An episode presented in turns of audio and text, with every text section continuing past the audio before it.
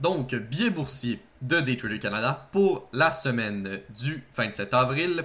Débutons avec Malgré les mauvaises données économiques, Gearhead vient sauver les marchés.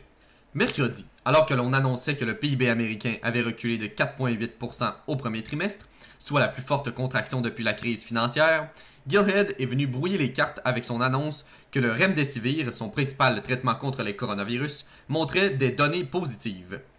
Or, Gearhead n'a pas fourni de données supplémentaires sur le Remdesivir, mais a également déclaré que l'Institut national des allergies et des maladies infectieuses des États-Unis prévoyait fournir de plus amples informations lors d'une rencontre. En revanche, jeudi, malgré l'annonce que la Réserve fédérale américaine allait élargir leur programme de prêt aux petites et moyennes entreprises, l'ajout de 3,84 millions de demandes hebdomadaires de chômage aux États-Unis, dépassant maintenant les 30 millions au cours des six dernières semaines, est venu, est venu pousser les marchés à la baisse. En somme, il sera important d'être prudent sur le S&P 500 alors qu'on s'approche d'importantes zones de résistance telles que la moyenne mobile simple 200 périodes en jour et la zone de retracement Fibonacci 61.8. Passons maintenant à qu'est-ce qu'un fractionnement et un regroupement d'actions.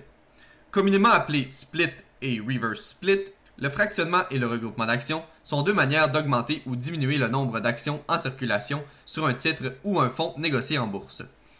En premier lieu, le fractionnement d'actions ou split constitue en une opération sur titre dans laquelle une entreprise divise ses actions existantes en actions multiples pour augmenter la liquidité et le nombre de parts en circulation.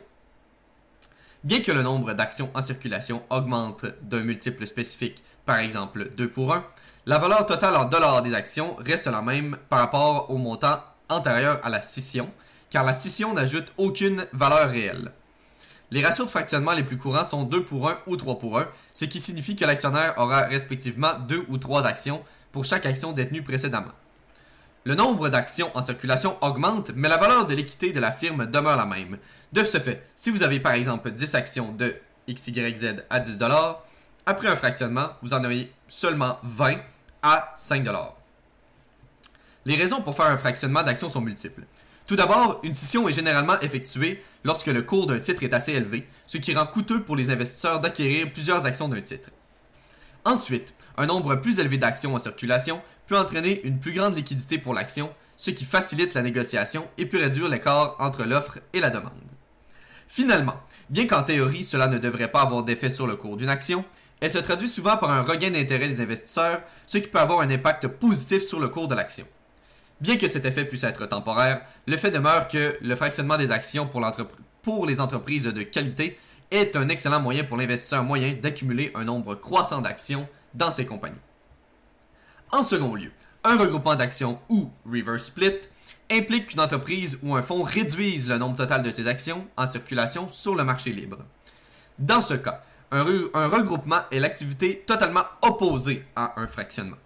Encore une fois, les regroupements n'ont pas, d'incidence sur la valeur totale des actions en circulation, mais ils résultent généralement de la perte de valeur substantielle des actions de l'entreprise.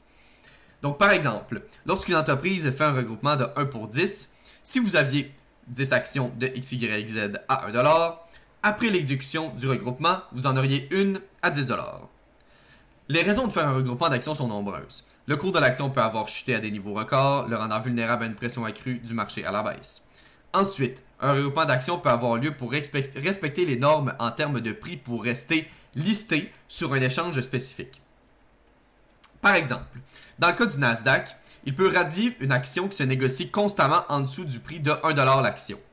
Une telle radiation d'un échange au niveau national relègue euh, les actions de la société au statut de penny stock et ils sont obligés de figurer sur les tableaux d'affichage OTC-BB ou les pink sheets, qui sont des marchés alternatifs pour les actions à faible valeur. Une fois que cela se produit, les actions sont plus difficiles à acheter et à vendre. Par conséquent, les entreprises optent pour le fractionnement inverse des actions afin de maintenir un prix par action au-dessus de la zone à risque de radiation. Finalement, une autre raison possible pour laquelle une entreprise voudrait garder le prix de son titre plus haut peut-être car de nombreux investisseurs institutionnels et fonds communs de placement ont des politiques contre la prise de position dans une action dont le prix est inférieur à une certaine valeur.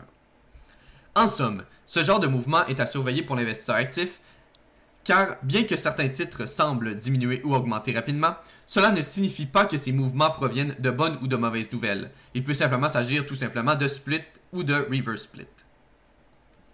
Terminons avec Zoom, encore une fois dans l'eau chaude. Alors qu'il joignait le Nasdaq 100, Zoom a annoncé jeudi qu'il retirait leur affirmation de la semaine dernière, ceux-ci ayant alors déclaré avoir 300 millions d'utilisateurs actifs par jour. Cette nouvelle a propulsé le titre de vidéoconférence à la baisse de plus de moins 6,5% jeudi. Les entreprises de vidéoconférence ont connu une croissance significative de euh, leur nombre d'utilisateurs depuis que la pandémie de COVID-19 a contraint de nombreuses personnes vers le travail en ligne. Naturellement, se plaçant initialement comme le chef de file dans ce domaine, le titre Zoom est en hausse de plus de 100% pour l'année. Cependant, Facebook et Google sont en train de se positionner pour concurrencer la société.